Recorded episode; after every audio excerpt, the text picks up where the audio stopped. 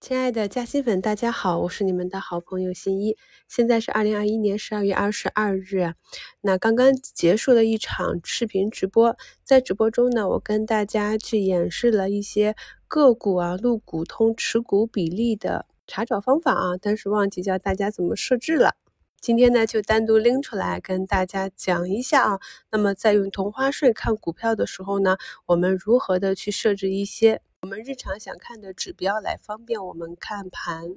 那今天呢，就给大家在节目简介中贴了一张图。那这张图呢，是以宝钢股份为例，上面呢有七个数字啊。那首先呢，看一下这个图的左下角有设置两个字啊，点击一下呢，就可以出现一个设置。指标标签这样的一个弹出框，那么在二这个位置啊，就是查找指标。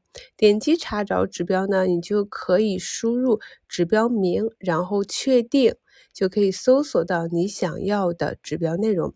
当然，有的时候呢，你并不知道哪些指标好用啊，也可以用浏览，根据分类啊去浏览这些系统指标。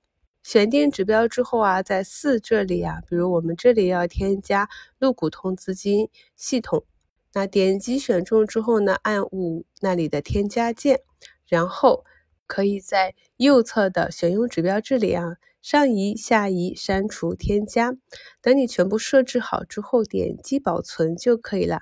此时呢，在七那里就会出现陆股通持股比例。那要注意的是啊，必须是港股通和陆股通的标的呢，这个显示才有效。那同时呢，在这个指标标签设置里啊是有很多指标的，所以呢可以选择你平时比较关心、比较常用的指标，添加到日常看盘的列表里，就可以在日常的看盘中方便的切换啦。